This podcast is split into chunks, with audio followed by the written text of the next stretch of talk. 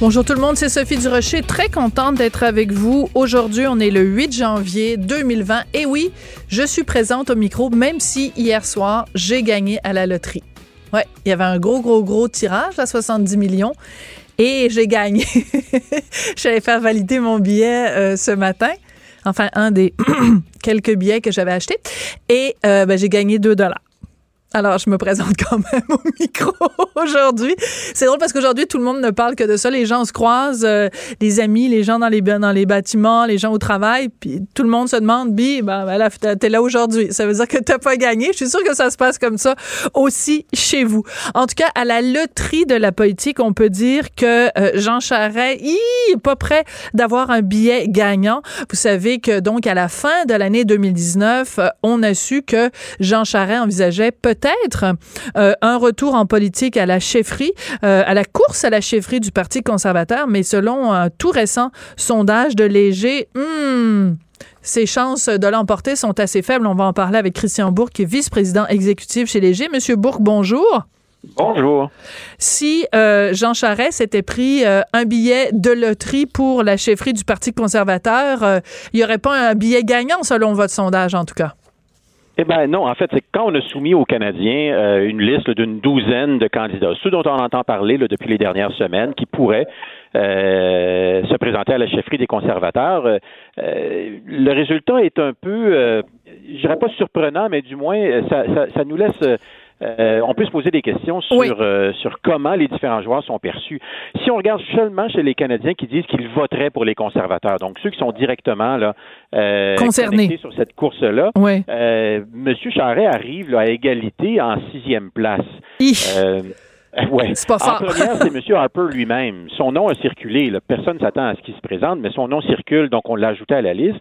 En première place, à égalité, donc M. Harper à 18% Mme Ambrose, Ron Ambrose en première place aussi à 18% M. McKay à 12% Et là, tous les autres candidats sont loin derrière. Euh, Jason Kenney, par exemple, premier ministre de l'Alberta en ce moment, à 6% Vous avez ensuite à 4% M. Charret et aussi M. Poilièvre, euh, Poilièvre, dont on entend le nom relativement souvent. Et là, les autres candidats ont des pourcentages encore plus petits. Ce qui veut dire que la course est encore totalement ouverte. Euh, et, ce qui est difficile à évaluer, si M. Harper, les 18% de M. Harper, si M. Harper ne se présente pas, ils vont à qui? Oui, c'est ça. Comment on les redistribue?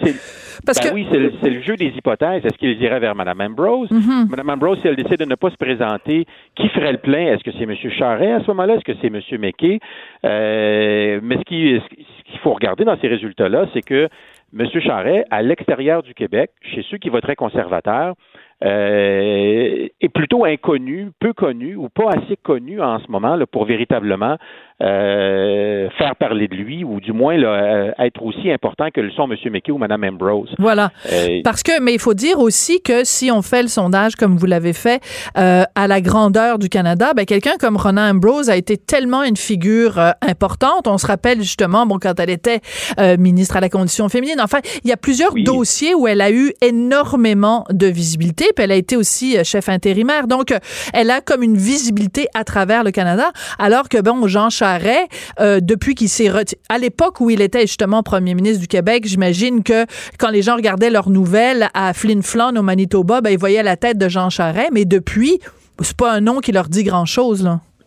Non, et puis il faut se souvenir, euh, historiquement au Canada, il y a, un premier ministre provincial n'est jamais devenu premier ministre du Canada. jamais. C'est jamais arrivé. Jamais. Et puis, si vous regardez, même si on demandait à, vos auditeurs en ce moment qui est le premier ministre de, de, de la Saskatchewan, peu de gens le sauraient. Puis les gens se demanderaient ben, pourquoi ça m'intéresserait, pourquoi je m'intéresserais à, cette personne-là? C'est ça, parce qu'on peut. Mettons, l'Alberta, c'est important pour nous à cause de toutes les négociations euh, sur l'environnement, euh, le pétrole et, compagnie. Euh, bon, je veux dire, l'Ontario, évidemment, pour des raisons évidentes, premièrement parce que c'est notre voisin, puis pour toutes sortes de raisons, la présence des francophones, etc.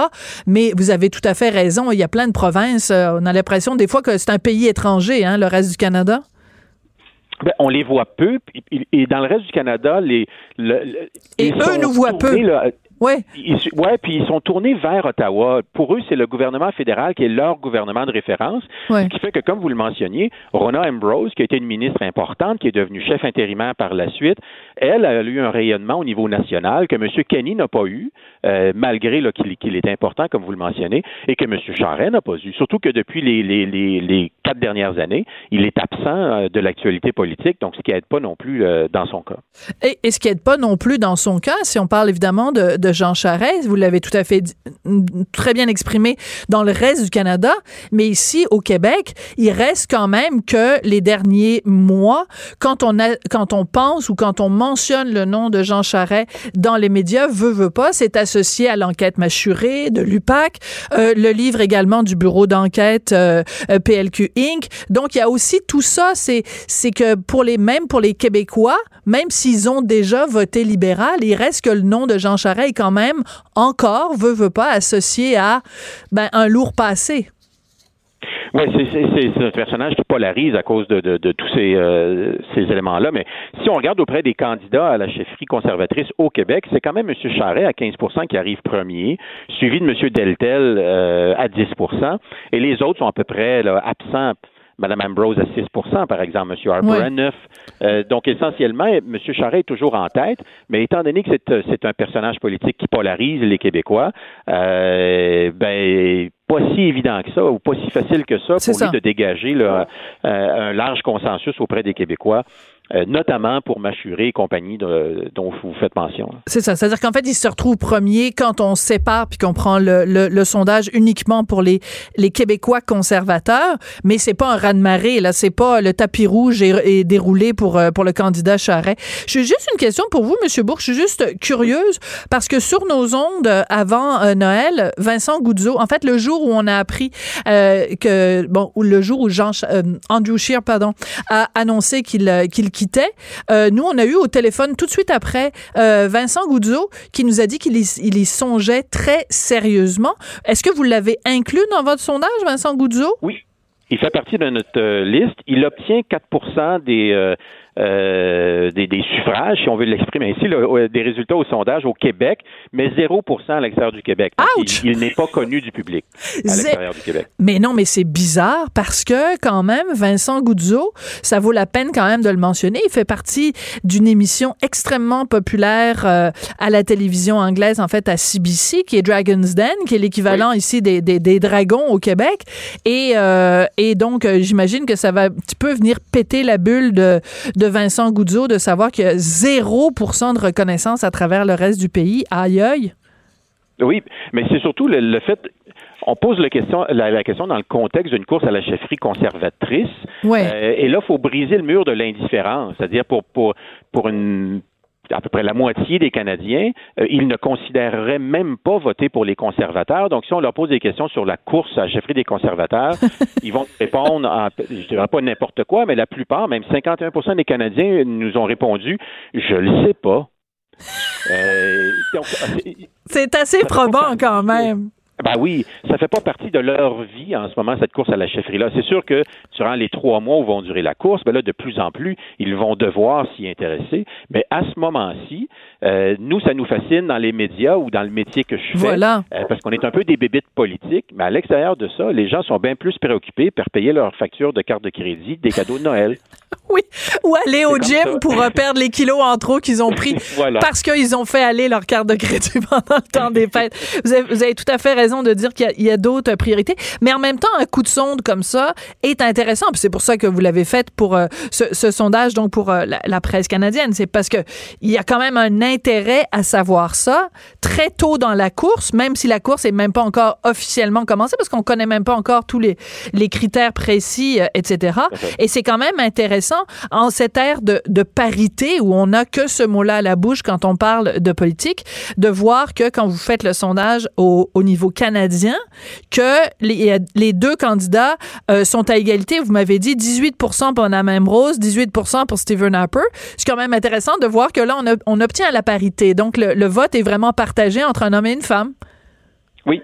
On a posé d'ailleurs la question, on avait toute un, une série d'indicateurs, puis on demandait aux gens qu'est-ce que vous voulez du prochain, du prochain ah. euh, chef conservateur? C'est bon. Voulez-vous ce qui est intéressant quand on regarde chez les conservateurs eux-mêmes, euh, c'est véritablement le discours du retour à l'équilibre budgétaire qui devrait être hmm. euh, le, le, le, l'enjeu numéro un dans cette course à la chefferie-là, alors que c'est un enjeu dont M. Scheer n'a jamais fait mention durant la campagne électorale. Donc, on, on souhaite un certain retour aux sources, mais on veut un candidat qui soit pro-choix. On veut un candidat qui soit favorable au mariage euh, entre conjoints de même sexe.